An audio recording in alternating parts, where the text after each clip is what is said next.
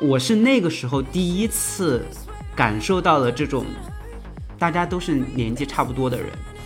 但是差距为什么会那么大？这种差距不是能力上的差距，不是人品上的差距，仅仅是阶层而已。就明明这个社会现在就变化的越来越快，明明它需要人们做出改变的这种灵活的要求是越来越高的，但是这个试错的代价反而是变得越来越高昂了。就是一边它让你变，但是一边它又不让你变。能不能够回到大学，以及回到大学的这条路上会面临着怎么样的阻力，就完全是，就某种程度上是一个个人选择占更大块面的问题。但是我会觉得说，如果大学的形式能够组织的更加灵活，然后大学的氛围也不要像整个社会的氛围一样是一个那么崇拜年轻的氛围的话，那可能呃人们回到大学做出这个决定就会更加简单一些。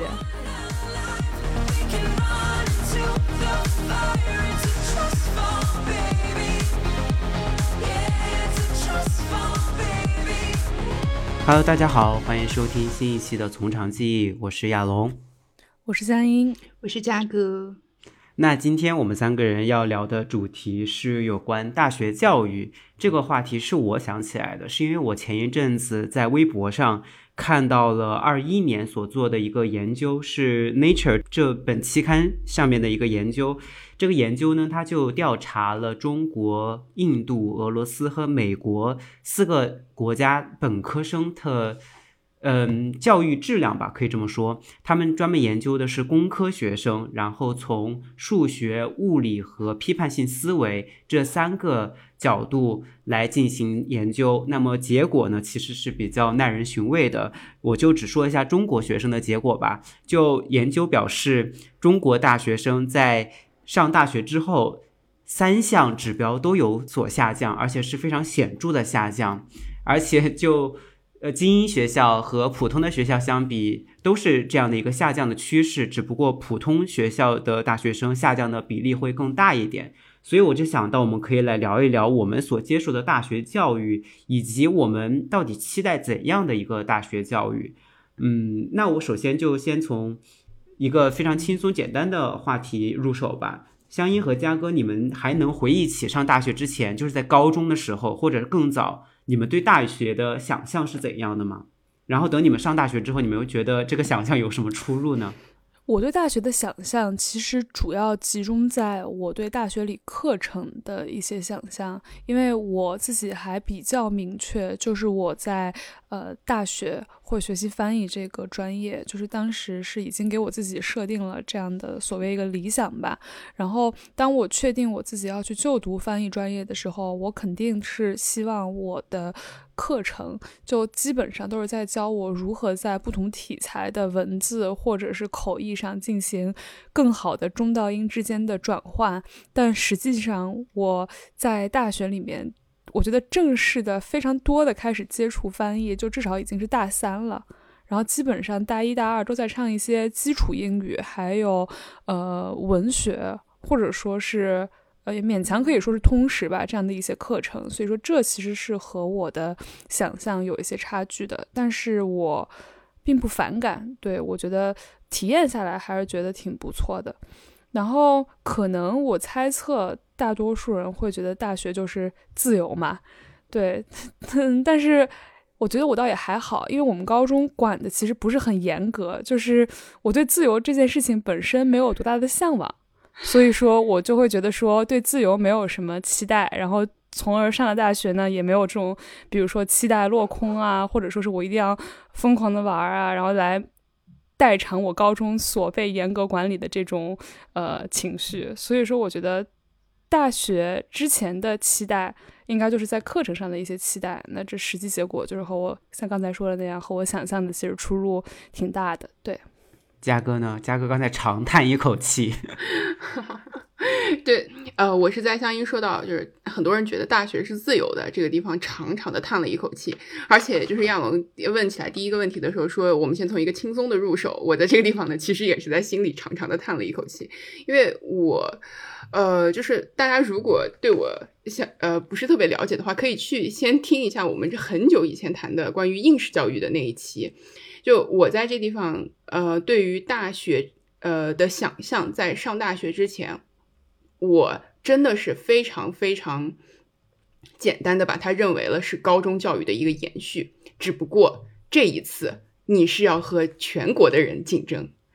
就是真的真的就是大家听着这个话可能会觉得非常非常窒息，但是呢，你们如果就是之前有去了解一下我在应试教育阶段接受的那些教育的话，就会觉得这个还是挺 make sense 的。我会这样，我当时会这样想，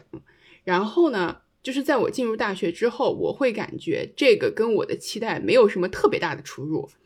嗯，我之前也在想，这这到底是为什么啊？其实我会感觉每个人对于大学他的感官其实都是很主观的嘛，对吧？我觉得就是真正拥有那种非常全局式大学体验的人，一方面是非常幸运啊，我觉得一方面肯定也真的是非常少。我觉得大家都是不同程度的 tunnel vision。呃，所以，而且我会感觉啊，就是人嘛，他是比较糟糕的，就是他会有意识、无意识的来塑造自己的环境，just to justify，就是为了自洽。如果我在当时把大学教育视作是高中教育的一个延续，只不过我这回是要和全国人一起卷，对吧？我可能就是在大学生活中，我就会有意识、无意识的就多去注意到那些跟我想法类似的人，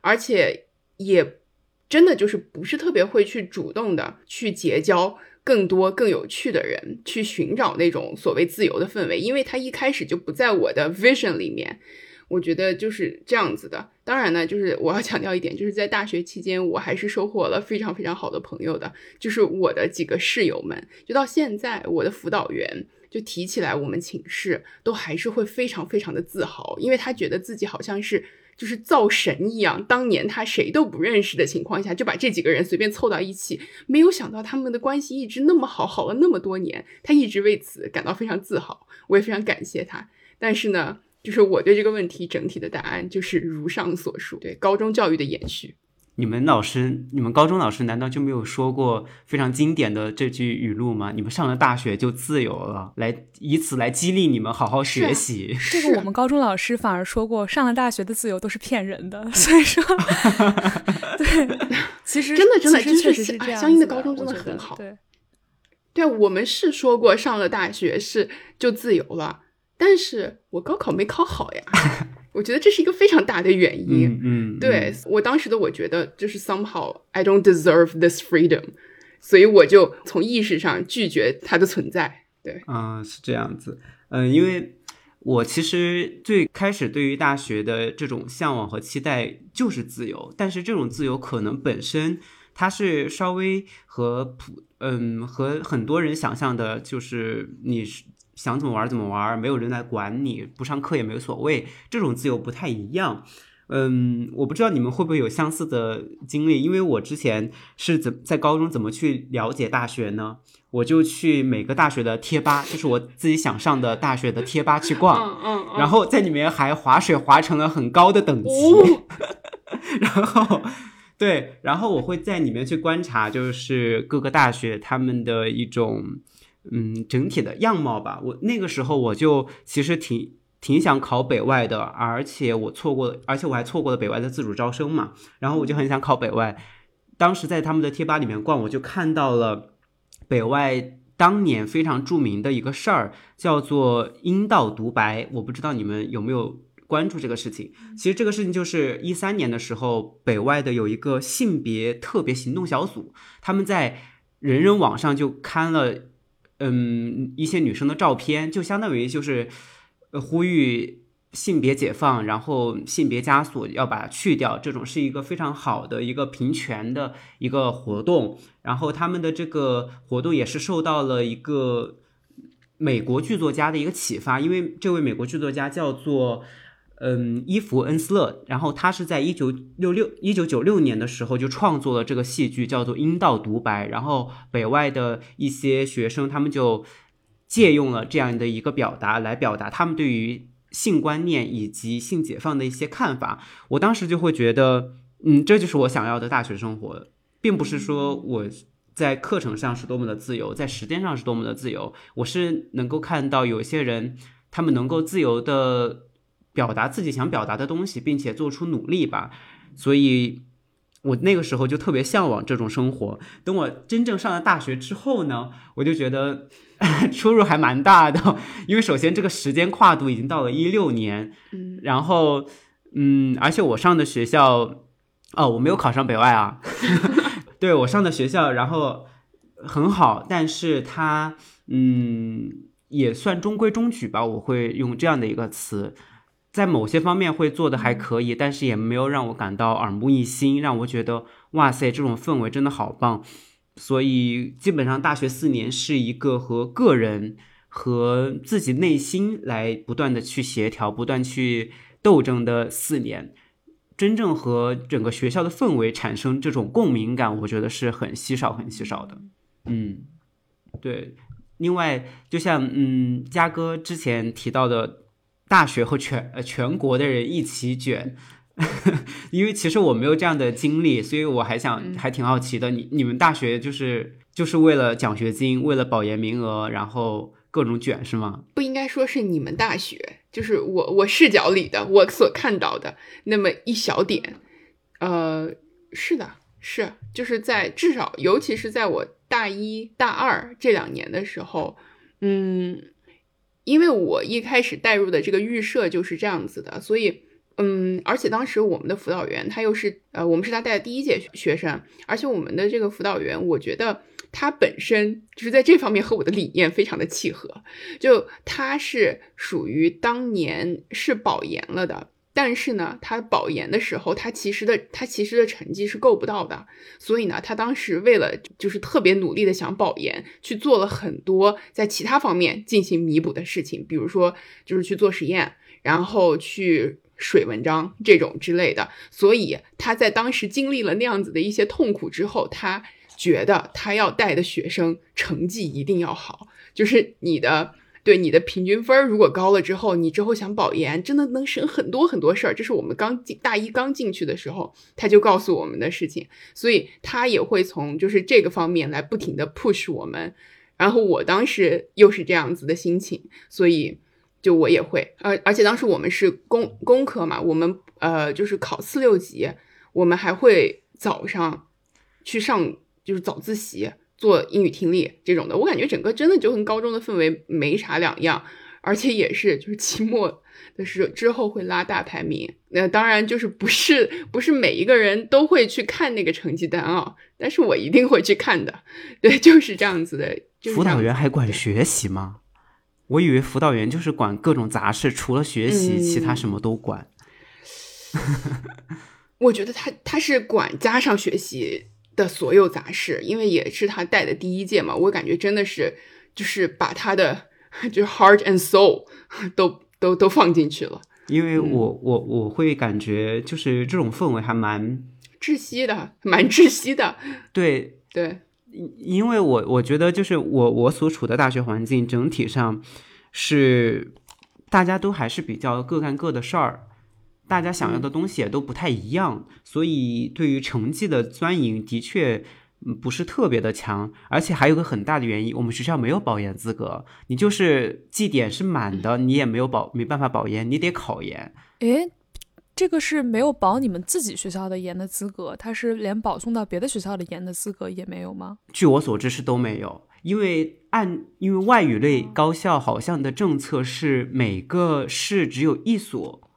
高校是有这样的资格的，我不清楚是否完全是这样，但是反正我们学校是没有这样的保研资格的。哦，那所以北京就只有北外吧？我猜测应该是具体的，可以之后去查证。反正我们学校是没有任何保研资格的，所以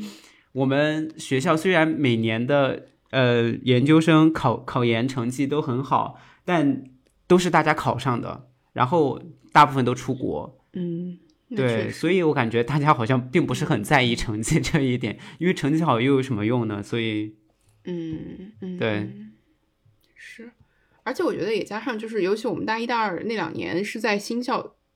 哎，但是这样说也不对啊！你看人家湘音也也是在松江那边，对那个那么偏的地方，对。但是我大一大二我们也是在新校区江安校区那边，就是离市里面非常非常的远。我曾经有印象，我大一还是大二的某一个学期，我一个学期只出过两到三次的校区，就是。就是坐校车去到市里面，其他时间都是在忙着学习。对，所以当时也有人一把我们这边称作是江安高中，就是也挺 make sense 的。当然，也不是所有人都都是像我这样子啊，只是我和我周围聚起来的这样一群人是这样的。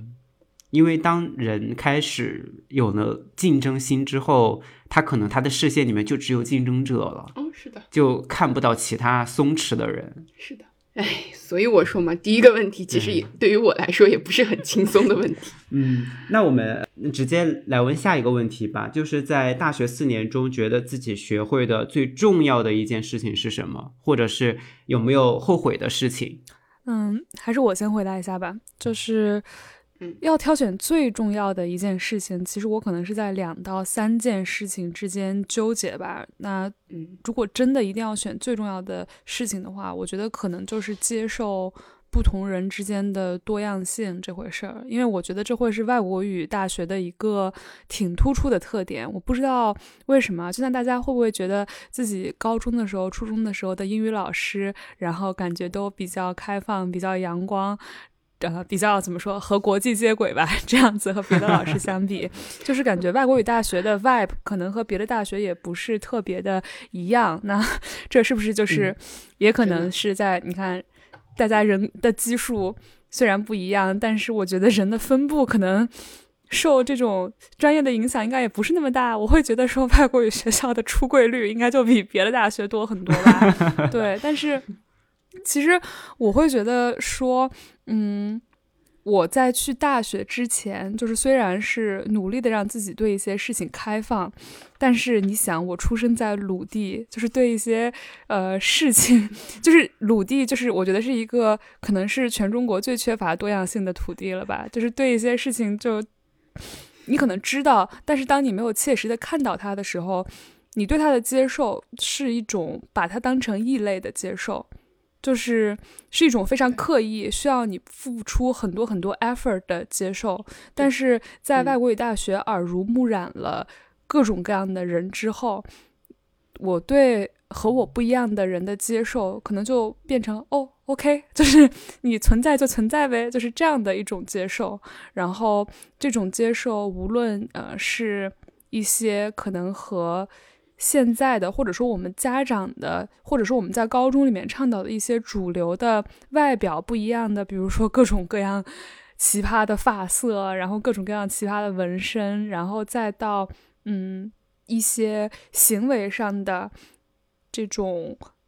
不被。我从小生长的鲁地的传统价值观束缚的，比如说你去转一个非常大的专业，然后你去大学的时候不好好学习，但找到了一个自己很想做的事情，然后去一直做，然后呃再到呃就是比如说性取向啊这方面的，就是各种各样的人不同维度的多样性，我会觉得我在大学里面都或多或少的见过了，然后因为见的太多了，所以说我会觉得它打开了我自己的一种接受程度。然后让我的这个生活变得更加多元了吧。然后，如果把这件事情再 zoom in 一下，然后我会觉得说，它让我打开了对一个女生的接受度，因为呃，对一个女生她可以成就的事情的接受度。因为外国语大学里面一般都是女生比较多的嘛，像我们那一届入学，我记得是男女比例三比七，然后。我之前对女生的想象，我觉得和我从小长大的地方是非常相关的，就是女生当老师，学英语当老师，然后或者说是，呃，女生回家当公务员，就是没有这么夸张。然后我自己在我了解到更多的事情之后，我也试图去击碎我自己的这种想象，但是这种凭凭着一己之力的击碎，和你现实生活中看到一个人这么做了的击碎，给你带来的这种震感是非常不一样的。就是我能够意识到，呃，一个女生她在没有别人的怎么说呢？就是即便她没有其他的任何的衬托，比如说大家都会说，哎，上大学找个男朋友或者怎么样，就是一个女生单凭自己，她可以做出多么和大家的想象不一样、超越大家的想象的事情。然后这个是我认识到的，所以说，嗯，我觉得大学对我来说也是一种对自己的解放吧，尤其是在性别的上面。对，就是因为身边除了刚才说女生可以呃做多么了不起的事情，然后我会觉得我最初的一些对于呃女权主义的知识的了解，然后也会来自于我大学的。老师或者说是身边的同学，这样耳濡目染，然后，对，所以我觉得，如果说概概括成四个字的话，我会觉得是观念解放吧。对，就这么说，观念解放吧。因为大家之前其实也 看到过，最近过去两三年，每年上外都要上个一两次热搜，然后每次都是因为性别的话题。然后一方面就是是为人性之恶劣感到非常的失望，或者是对学校的这个制度感到非常的失望，因为它一次又一次的 repeat，对吧？但是另一方面，上外作为一个体量这么小的学校，但是每次呢都能把这件事情迅速的上升放大，其实我觉得也离不开我们学校女生的团结，然后包括我们学校里面的一些女老师的团结。所以说，我会觉得，呃，如果说最重要的一件事情的话，就是。嗯，是一种观念的解放吧，让通过开眼界而造成的一种观念的解放。对，嗯嗯，嘉哥呢？我觉得亚龙先说吧，因为你们俩，你们俩都是属于就是外国语学院的嘛，我的属于那四年的成长环境跟你们太不一样了。你们先说。呃，其实我我仔细回想了一下，我学会的什么最重要的事情，其实我一下子就想到我大一的时候。一个事情就是我们班上有来自全国各地的人，然后有一个女生，她是贵州人，她人特别特别的好，学习也很努力，学习成绩也非常的好。当时我们在聊天的时候，发现她比我们班上的人普遍要大两三岁。我们当时还不知道是什么原因，之后特别熟了之后，她才说她小时候因为。嗯，家里面的经济原因，他停过好几次学，就是要停学之后，可能他自己都要出去帮忙打工来赚一些学费，之后才能重新上学。后来到大一下快结束还没有结束的时候，他就又退学了，应该也是家里面的经济压力吧。嗯。就这这件事对我触动还蛮大的，因为我们班上还有一些，因为我在北京念书，我们班上还有一些还有很多北京本地人，他们有一些可能他们自己的爱好，可能一下子就要花上万上几万块钱。我是那个时候第一次感受到了这种，大家都是年纪差不多的人，但是差距为什么会那么大？这种差距不是能力上的差距，不是人品上的差距。仅仅是阶层而已，嗯，我觉得就是大一之后，我整个人的这个世界观是被快被颠覆了的。首先是因为，就像香音所说，我们学的专业的原因，我觉得的确是有比较高的相关性的。尤其是我比较早接触翻译，可能比香音要稍微早一点，因为我们从大一开始就有，除了基础英语课程，就有开始有翻译课程了，你就被迫要去了解很多很多你。高中、初中根本就没有想过要去了解的东西，然后你不仅是在知识上进行了解放，观念上进行了解放，你很多时候这种解放就像香音所说是耳濡目染，但是有时候它是非常赤裸裸的、非常残酷的，就撕开在你面前，强迫你去看。如果你是一个有同理心的人，如果你是一个有敏锐感知的人，你你很难不去注意到这些东西。所以，这是第一件事让我感受到，就是人与人之间原来是真的这么不同，大家人生轨迹是那么那么的不一样。所以，这是我感受到的第一点。所以，也就间接的让我产生，大家的人生轨迹都不同，我有什么权利去影响别人，去 judge 别人？我觉得这是非常一个大的因素。另外一点，嗯。其实是因为我在北京，北京是一个政治中心，它其实的确有非常非常多的大事发生，在这个城市里面，每一年每一年都会有各种各样的可足以登上社会新闻的这些事情发生，而我们作为翻译专业，你就是要去直面这些事情。所以第二个我学到的一点，可能就是我在整个大学四年慢慢慢慢学到的一点，就是一个人他可能并不是因为勇敢，他才会去做那些勇敢的事情，而是因为他在各种机缘巧合之下、阴差阳错之下，他去做了勇敢的事情，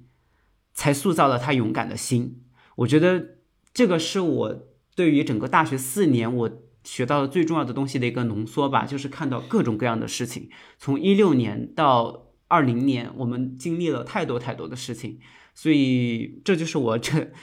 在回顾那几年，我觉得我学会的最重要的一件事情。嗯，然后另外就是有没有后悔的事情，我觉得也是有的，因为我觉得就像我刚开始所说，大学我成了一个和自己内心做斗争、角逐的一个。嗯，一个状态，但是北京毕竟是首都，它有很多很多鲜活的事情，它有很多文化在不断的上演，它有那么多的沙龙，还有那么多，我觉得是非常非常有意思的东西在发生。但是我觉得大学四年，我还是有一点，就是自己把自己困住，在和自己内心的一些观念做斗争，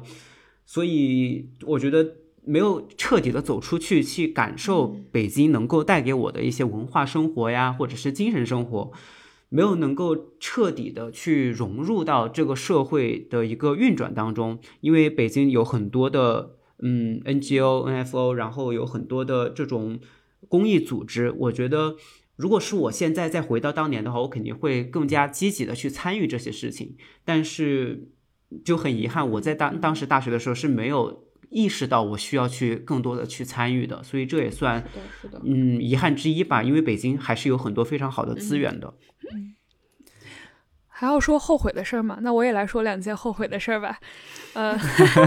我觉得我是我先说一件 light 一点的后悔的事儿吧。因为刚才亚龙把这个刚才亚龙这个话题挺沉重的，我来中和一下这个氛围。我最后悔的事儿，大学之一吧，两件事情之一就是一定要少吃一点外卖。如果说我在四年之前，我就一定会去少吃外卖。我们当时吃外卖有两个原因，一个是。当时刚上大一的时候，是饿了么正在起家的时候，然后上海其实是特别便宜。上海其实是饿了么的老家，对吧？上海当时在疯狂的撒钱，所以其实你基本上十块、十五块，你就能吃一顿非常丰富的外卖了。然后在松江大学城呢，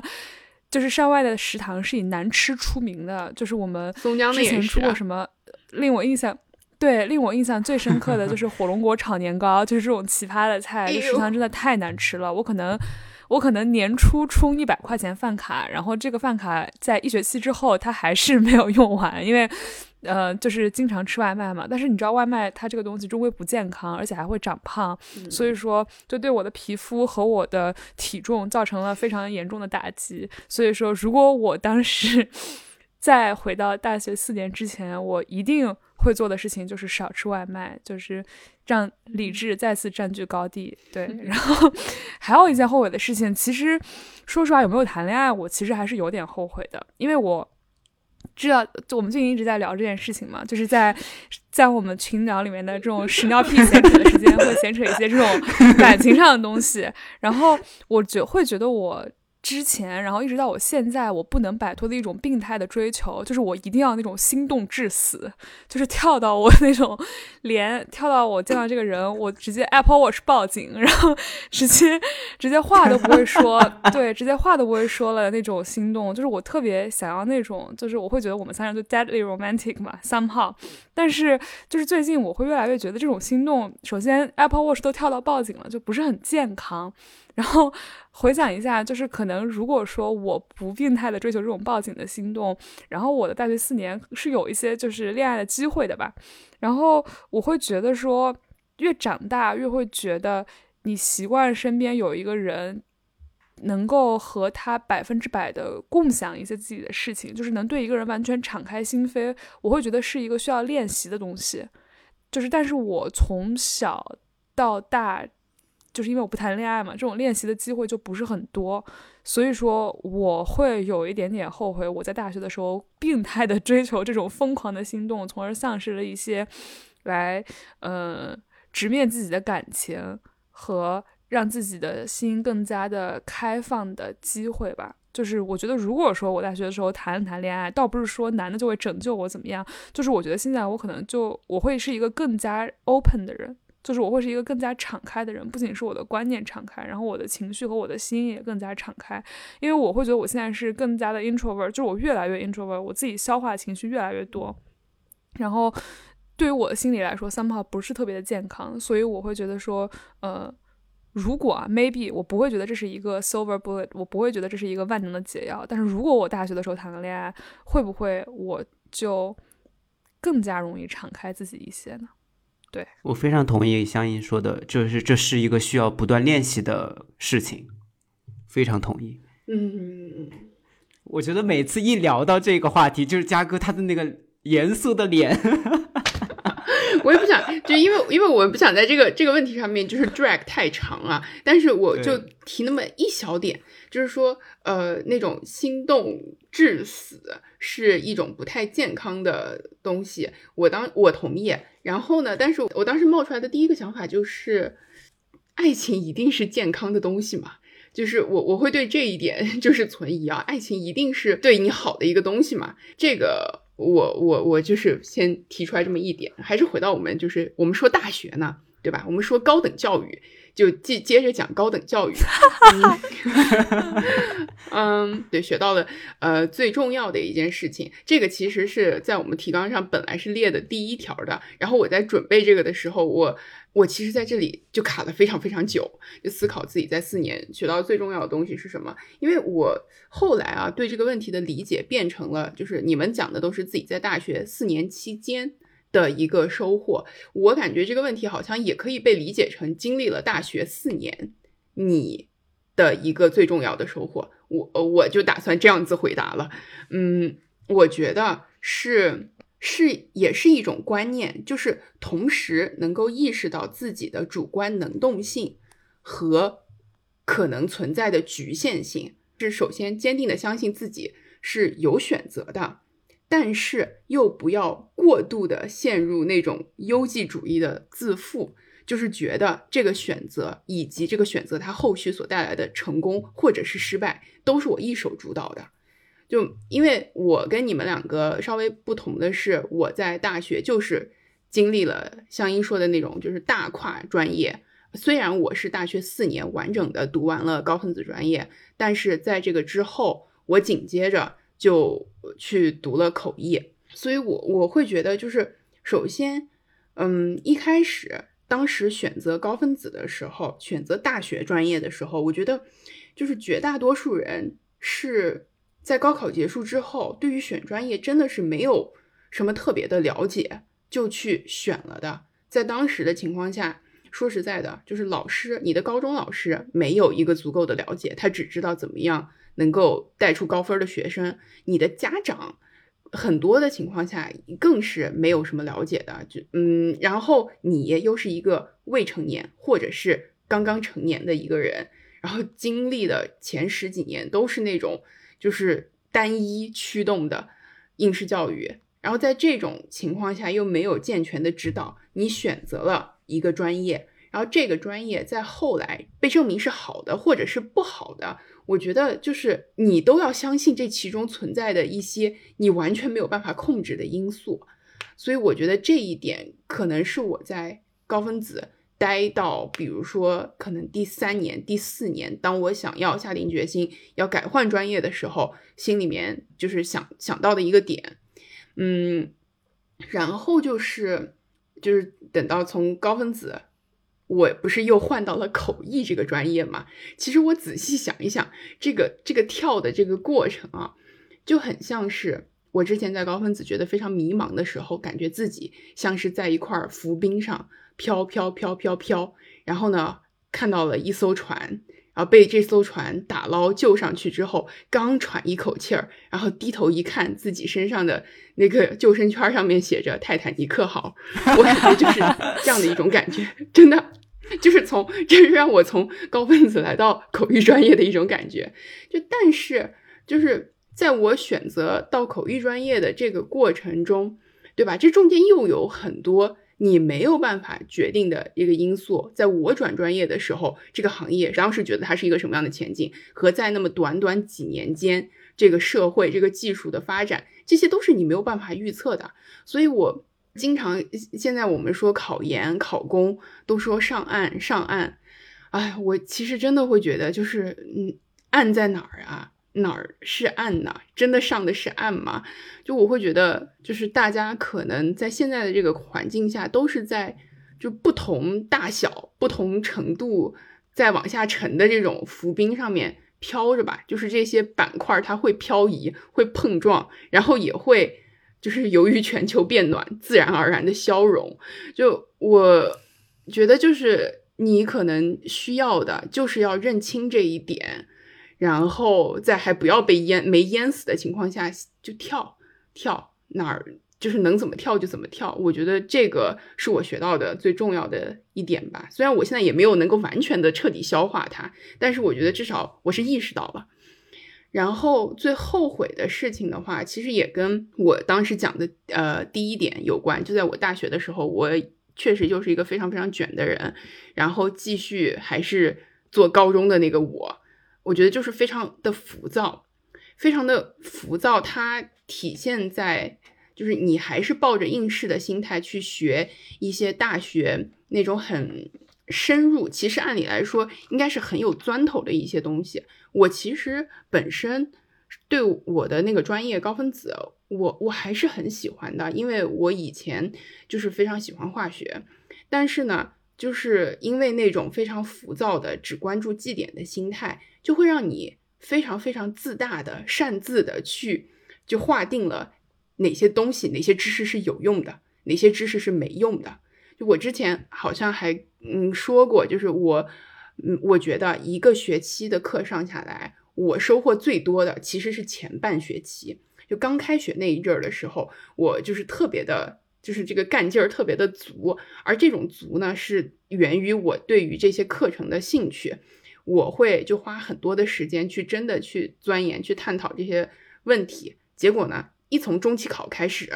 就是那个期末渐渐逼近的时候。就会越来越着急，越来越着急，然后你学习复习的这个关注点就会越来越倾向于他要考什么东西，而且本身嘛，大学的课程就大家经历过都知道，其实是学的深，讲的深，但是考的浅，就是那些感觉很多，尤其是理工科的，我觉得大家肯定会有同感，那些那么那么厚的书讲的那么那么专的东西，它其实最后考试真的没多难，你只要找对了方法，应试的方法啊，我觉得考一个。就是相对来说看得过去的分数，真的真的不难。所以说，就一些本身我其实是感兴趣的领域，但是因为过于浮躁，想要应试，没有真正的花功夫去研究。现在想起来也还会觉得挺可惜的，因为这些东西真的挺有意思的。我觉得这是我一个很遗憾的点。嗯，那我们来讨论接下来这个问题吧。因为说实话，我们三个人的大学都还都还挺好的。而且现在我觉得高中生也都是有这样的一种观念，就是要上九八五二幺幺，要考好大学。那你们在你们现在是双一流了，你看你这话说的就 out 了，对吧？双一啊，对对对，是吧？现在是双一流了，对。那你们会觉得，嗯，就在你们的概念当中，这些好学校它到底能够带来哪些优势呢？就是这种名校光环，它是真的存在吗？还是说它相反，它反而是？某种程度上限制了我们的发展，你们会在这方面有什么感想吗？我其实比较同意嘉哥的说法，就是我觉得大学生活和你对大学的印象，其实非常非常取决于你个人做出了怎么样的选择，就是你决定怎么样去对待这个大学。所以说，呃，就是我承认，就是我们最近的一些观察，或者说我们看到的一些现象，是有人会因为名校而反而给自己设了一些限制。但是我觉得，首先我们学校，我觉得我。完全没有明到那个程度，对，就是，就是是一个是一个恰到好处的还不错，刚刚卡变的双一流，所以说我觉得，所以说所以说我会觉得我们的学校最大的优势，我觉得应该是老师吧，对，就是其实呃。刚才我有提到课程设置嘛，就是我大学一年级和二年级基本上所有的时间都花在学一些小说、文学、文学史、诗歌，然后这这些占大概占到三分之二吧，剩下的精读、听力什么的占到三分之一。然后其实当时学的时候呢。上课听老师讲，因为我还挺喜欢的，所以也是挺愉快的。但是到了考试的时候呢，就像嘉哥说的一样，是真的就是还挺痛苦的。就是我们曾经干过的事情有哪些呢？比如说学希腊神话的时候，到了期末，然后就整理一个表格，给这些希腊神话的人物名字编顺口溜，然后来记住他们的故事。那种名字太难记。我还以为你要给宙斯做家谱呢。啊，那倒没有，那其实是不如顺口溜好记的，就是一些中华文化语言的精粹。OK，Anyway，还有那种就是呃学诗歌课，然后呃期末的前一周疯狂背诗，一下子背二十几首诗，这种情况都有。但是你现在你说再让我背，除了呃莎士比亚十四行诗，还有一些其他的非常有名的什么。短的这种诗之外，你让我再背一些当时觉得长诗，其实我根本是背不出来的。然后你现在再让我比较完整的、成体系的，然后讲一下希腊罗马神话，就像刚才亚龙说的这样，给宙斯编家谱，我现在也是做不到的。我当时或许可以，现在是做不到的。他们都变成了我记忆里面的一些非常非常零星的小的那种散点吧。我会觉得说，但是我会觉得我大学时候遇到的好老师，其实。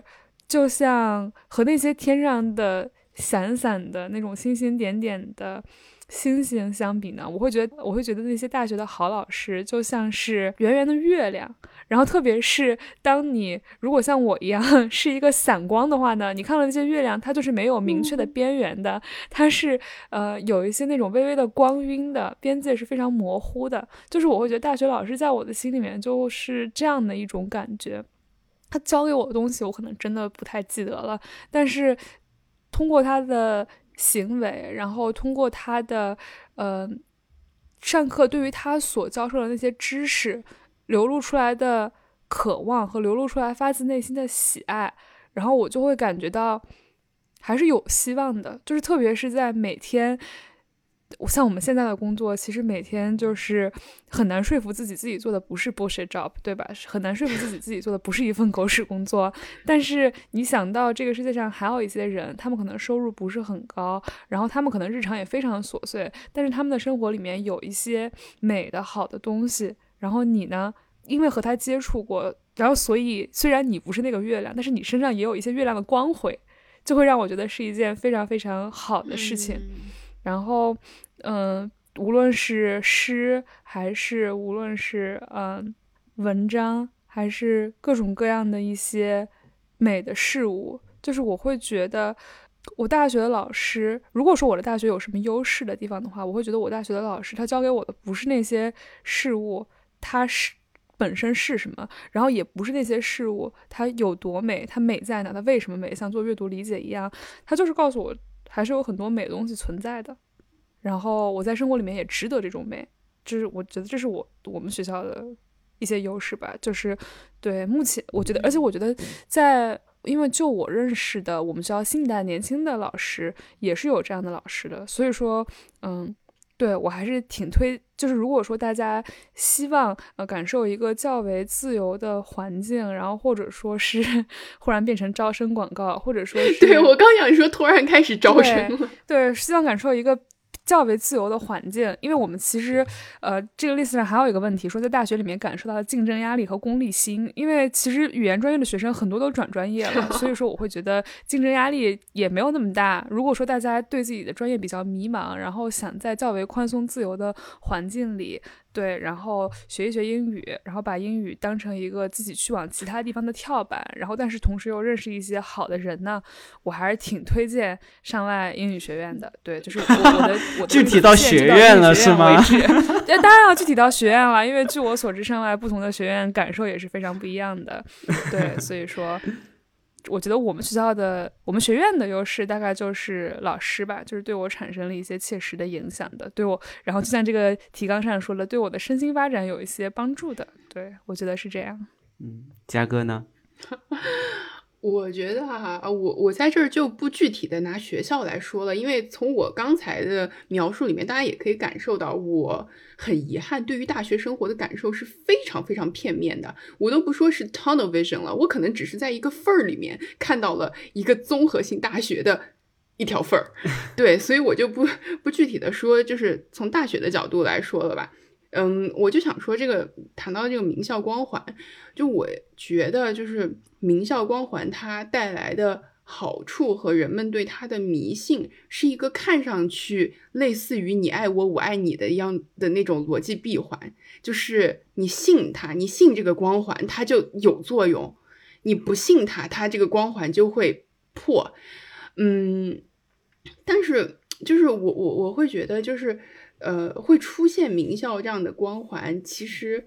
呃，是就解释起来是一个挺合理的想法。我之前很久以前，我听了一个什么神经科学家，好像他的一个呃讲座吧，他就说，就是人的大脑的运作，天生的运作机制，就不是要把事情搞得复杂化的，不是要去就是多么全面的去考虑一个事情的，它的天生的运作机理就是 make shortcut，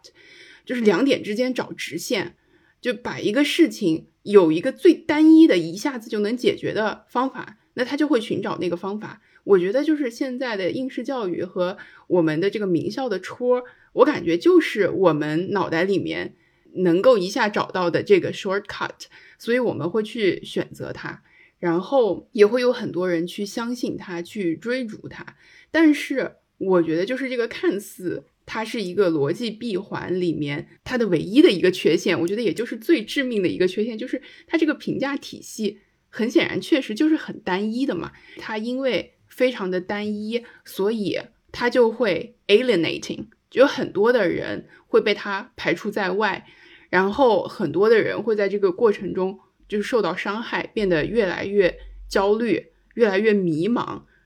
所以在我感觉啊，就是它看上去。像是一个圆，像是一个闭环，但是因为这样的一个实际是不健全的体系，就好像是它那个圆画一圈回来，有那么一小个缺口，它合不上，然后所以你远看它是个圆，它其实转的圈越多越多越多，它应该是一个就是那种螺旋形的，它像一个漩涡一样，最后就会把所有人给卷进去，就只要是在这个里面的人，最后就是，it's not a circle，it's a spiral。我会这样感觉，所以，嗯，但是我我我们说了这么多，我其实也确实就是对于我们怎么样能够更好的摆脱这样的体系，也没有什么特别好的想法，特别好的建议，因为越多的人相信这个，你作为人群中的一员，这个想要从中脱身，你要承担的这个压力就是越大的，所以，嗯，我觉得就是。陷入这样的名校的光环的陷阱里面的人，我觉得我好像也没有办法，我现在也好像也没有办法去去 judge 他们，因为我就是几十年、十几年接受着这样的教育长大的这样的人，这个东西已经融入了我的血液。我目前能够做到的，真的就是在我意识到它的时候去挣扎，但是我现在很显然也还没有挣脱。但是这就是一个现状吧，我觉得是一个很矛盾的现状。嗯，就其实就这个话题的话，啊，香音刚才说他们学校都勉强算还可以，那我们学校算什么？我突然在 纠结这个事情。那我们我们学校就 一般般吧。不要被这种带着跑，对，不要被这种带着跑。对，你看你，你看你这样子的想法，不就是那种名校？呃，世俗意义上，我们学校肯定不算名校，但是。我们学校的教学，就先从非常客观实际的方面来说，我们学校的教学质量是非常过硬的。嗯，我觉得能力并不比某些 top 一二的那些学校的东西差，甚至某些方面会更好。这是我自己亲身的一些体会。嗯，至于他给我们给我带来了一些怎样的优势，我觉得。一个学校能够给学生提供怎样的优势，这本身是很难去量化的。除开那些就业的因素或者是升学的帮助之外，它究竟对于一个学生产生了怎样的影响，很难去用标准的数字去量化。但我很能明显的感觉到，就是我在上大学的这些过程当中，就像香音所所说，首先第一点就是好的老师，他的确是能够起到非常棒的引导的作用。我之前在播客当中也分享过，我在大学期间就遇到了那么一两位非常优秀的、非常好的老师，他是不光在知识上帮你打开一扇窗户，他同时在人格上、人品上也能够起到一个榜样或者是引导的作用。嗯，但是我也遇到过那种非常。非常恶劣的老师，他并不是说他的品行多么的恶劣，而是他整个人就带着一种被腐朽的这样的一套处事原则和价值观来去强行的让你去遵从。我非常厌恶这样的事情，所以，嗯，我觉得大学的确就是一个大染缸，大家怀着怎样的心情，怀着怎样的期许进去，可能。最后收获到的颜色，收获到的结果是不一样的。名校光环，我们学校没有名校光环，所以我，呃，我我在想，因为的确这一阵子我们大家如果就是舆论比较清楚的话，也就知道名校光环这几天也是被讨论的非常的厉害。嗯，我会有时候会想，就就像嘉哥所说，我们在追逐名校的时候，我们把。优秀的标准单一化了，成功的标准越来越狭窄。同时，我还感觉，就算我们把它狭窄化之后，我们还没有就此停步，我们把这个标准还越拉越高。可能本身你考八十分已经是很厉害了，已经很不错了。但是随着大家只能在这样的一个地方去竞争，可能大家对于好的标准就越来越高，越来越高，就好像是一个无止。无止境的一样，这就是那种水涨船高的 spiral。对对对，就好像大家都考一百分，肯定这个竞争也是不会停止的。因为首先，非常现实的角度，你奖学金只能发给那么多人，你社会的就业机会只有那么多，所以不管如何都是需需要你去处于一个竞争的状态。嗯，而且这两年我会愈发感觉到，名校光环好像也并没有那么的。有用了，我感觉它并没有以前那么吃香，因为现在本身就业整体是都是比较困难的，大学生已经变成了类似于廉价劳动力一样的存在。嗯，名校光环可能顶多就是帮你稍微帮助一下吧，在这个整个就业市场。所以这也让我思考到我们接下来的这个问题，就是我们在大学到底要去学习什么？我们理想当中的、期待中的大学教育到底是怎样的？嗯，我其实就想到我们之前一直在说的一个东西，叫做博雅教育 （liberal arts）。嗯，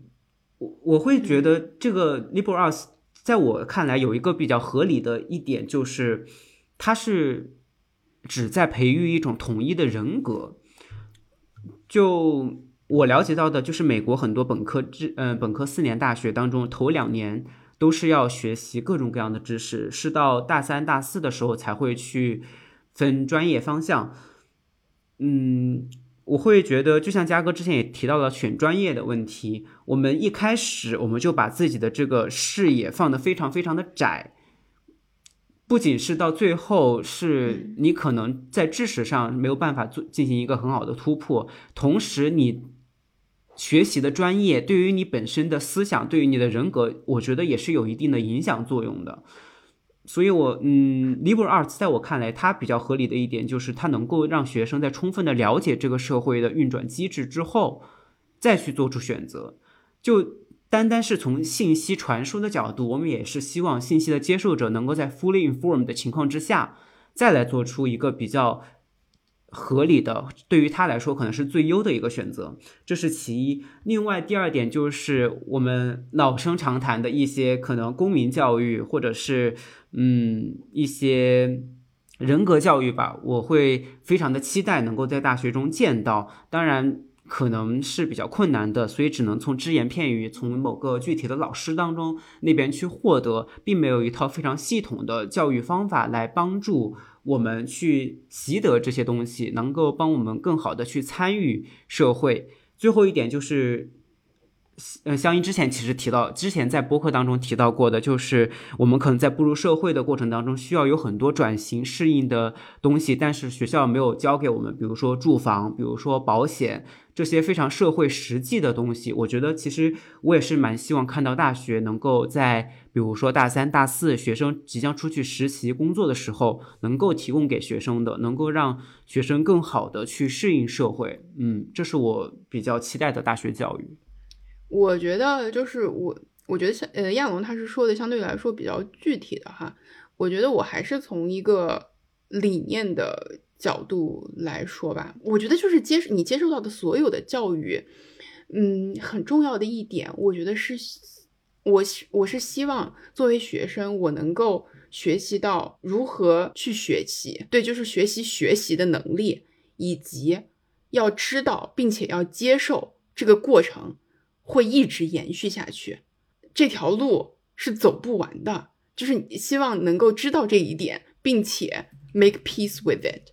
能够接受到这一点。因为我觉得，不管是以前在高中，还是在后来在大学，就如果不断的有人会告诉你，再过这几年就好了，或者是呃你再坚持这几年，再熬过这几年就好了。人就是这样子的，你只要设一个 deadline，就会出现拖延。或者是最后关头的赶工，那这样子的话，你出来的东西的质量，首先，呃，我觉得一定程度上是存疑的，而且你在这个过程中的体验和收获都是会大打折扣的。我觉得如果能够从一开始放平这样的一个心态，你就是不要一定要就是结果驱动，并且你知道，你不管学什么，你。就是即使在大学毕业之后，你的这个学习的过程也永远不会停止的。这个社会会不断的变化，你需要不断的学习，才能去不断的追上。我觉得如果一开始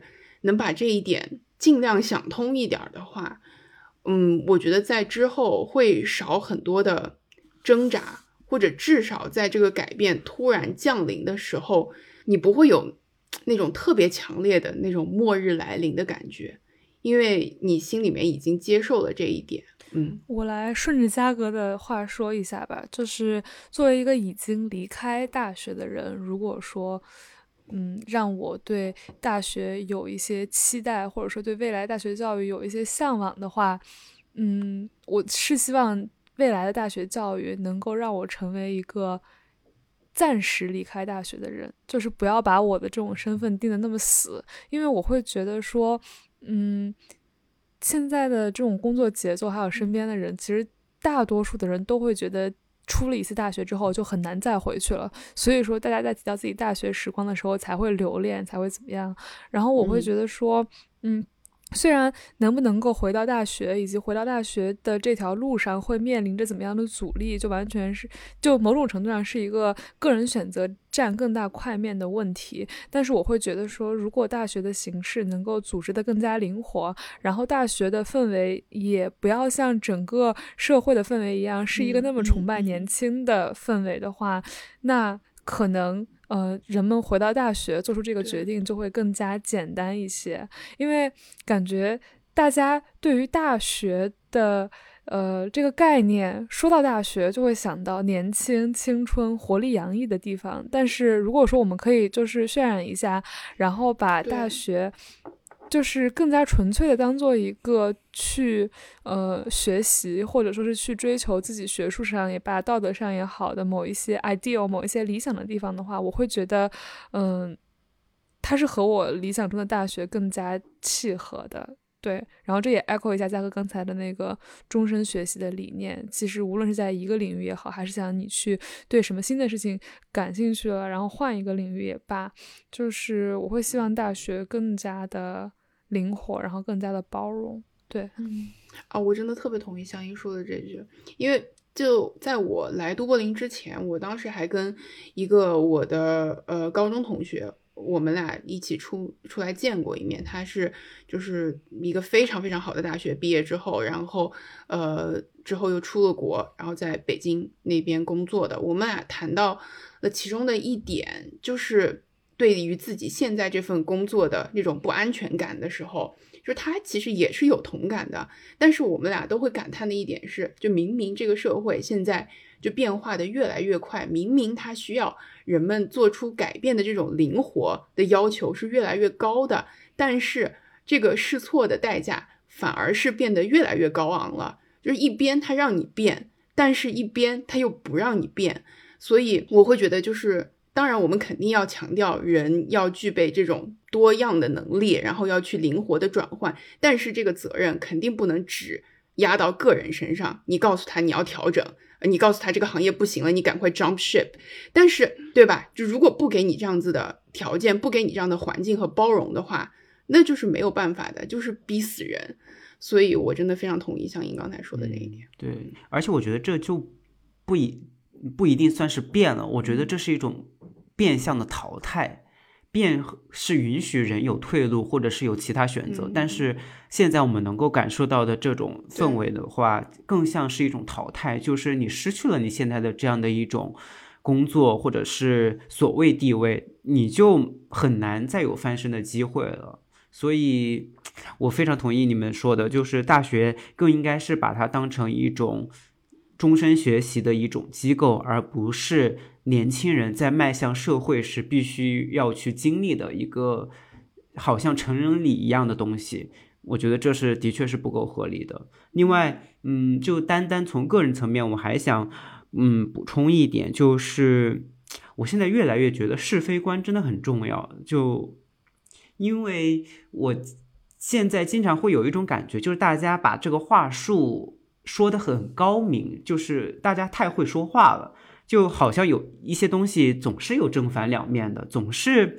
好像就是辩证嘛，大家总在辩证，变来变去，什么东西都可以变，万物都可以 argue。但是在我看来，有些事情是对的，就是对的；有些事情是错的，就是错的。你再能够变，它又能变成怎样呢？所以，嗯，我我也是希望都就是在大学的时候。当然，我不知道具体的路径是怎样，但我很希望大学能够帮助我们培养一个正确的是非观，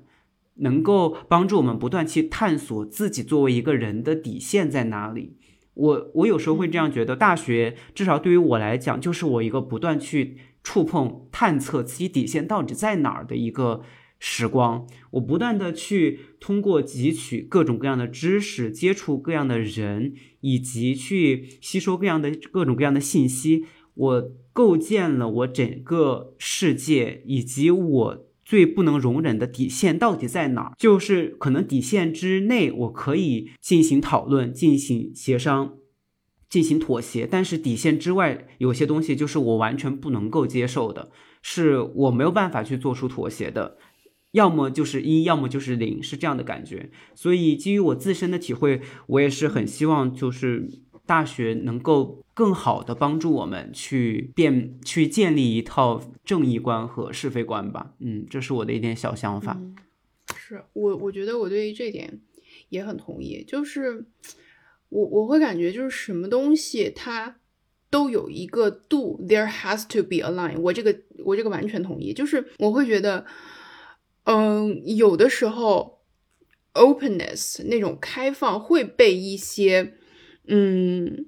我不知道他是不是别有用心的人，就解读成 everything is up for debate，任何事情都可以辩论。但是我我也就是像亚龙一样，我是觉得是有一些那种就是普世的价值，一些基线它是不可动摇的。那由谁来负责把这样的理念，嗯，给到那些刚刚成年的大学生？然后这个这个线要画在哪里？我觉得这个就是真正的反映出来了一个高等教育学府它的这个基这个根在哪里？嗯，所以对我也觉得这个是非常重要的。就在这个过程中，会需要非常非常怎么说？非常非常小心的这种 maneuver，因为这个线确实是非常难把控的，在这个过程中不确定的因素也很多，然后也会有那些想要，我会觉得是趁着这样的机会来操纵人心的人也会有。所以，对我我同意亚龙的说法，我也会觉得这个过程也会是非常非常艰难，但是我们要做。没错，没错。哎，这就是我觉得为什么我不想当老师，我也为什么不想当家长，因为最近我们不是在读佳哥的责任太重了。如果说是要让我来担任。给学生树立一个，或者别说是树立了，就算是给他的道德基线添砖加瓦，添一片砖加一块瓦这样的工作，我都会觉得非常非常的如履薄冰。而且我会觉得他在循循善诱和 brainwash 之间的界限又是哪里呢？对，没错，没错，真的是的，我会觉得非常非常难办。所以说，唉，哎，就不知道为什么这个问题忽然是 get personal 了。所以我会觉得教育真的是一件非常困难的事情，它需要非常良好的一种嗯道德素养、道德品质，然后你的专业能力之外，还需要你对于这个社会有非常这个世界有非常敏锐的感知，同时呢，你要有一个你完全无法逾越的这样的一种道德底线。所以教育真的太困难了，这也就是为什么我们可能会对理想中的教育抱有那么那么多的期待，因为它的确非常的困难。对，而且我觉得对我来说，我觉得教育最难的一个点，是因为教育它是一个没有标准答案的事情，加上它所有的效果其实都是要非常非常后置才能知道的，就当下你根本感觉不到这个。人或嗯，或者是一个人的微小的举动，会给这个被教育的人带来什么样的影响？只有在可能十年之后，可能二十年之后，才能够逐渐的涌出水面。所以我会觉得非常吓人。对，对对，而且个体之间的差异性又非常的大。嗯，但是我还是觉得，就是虽然我们讨论到最后的这个落脚点是教育，就是就是 impossibly hard，但是我还是觉得。就是这样子的讨论是非常有意义的，这样子接近理想化的目标设定也是非常有意义的。就是如果我们一开始就给意识到了它非常难，然后我们得出来的结论就是那肯定会出错嘛，那没办法，人都是这样子的，那出了错那也没办法。如果一开始就把标准定成这样子的话，就是那我不知道，那最后。就在执行过程中，那标准都已经不知道要往下再往下跌多少了。所以我觉得，就是一开始设定一个理想化的、接近理想化的标准，我觉得是对的。是没错，而且就像香音所说，教育的影响是有非常严重的滞后性的。所以就这就是为什么我们要想真的在未来有比较良好的一个改变的话。我们现在就要做出行动，因为只有我们现在做出的行动产生的一些良好的效用，可能要到很多年之后才能够有所体现，所以也是一个不能够再拖的事情，我觉得。嗯。还挺好的，就比我想象的这个这个结尾比我想象的要昂扬。我也是，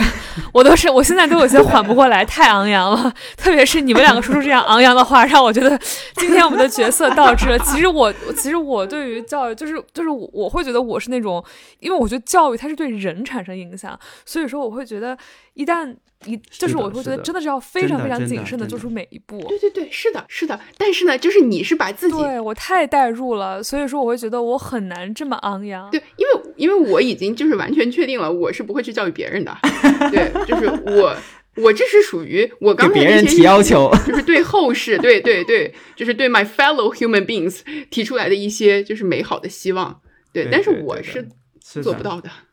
对，就是我们个体悲悲观，并不妨碍我们对于整体抱以一个乐观的期待。对，这么多人呢，总能出来一点好的。哇，太牛了！我我会觉我会觉得我们是完全反过来的，就是我会觉得是我个体乐观，但是并不妨碍我对整个未来的预期是悲观的。就是在这个悲观的预期之下，我要尽量做到个体乐观。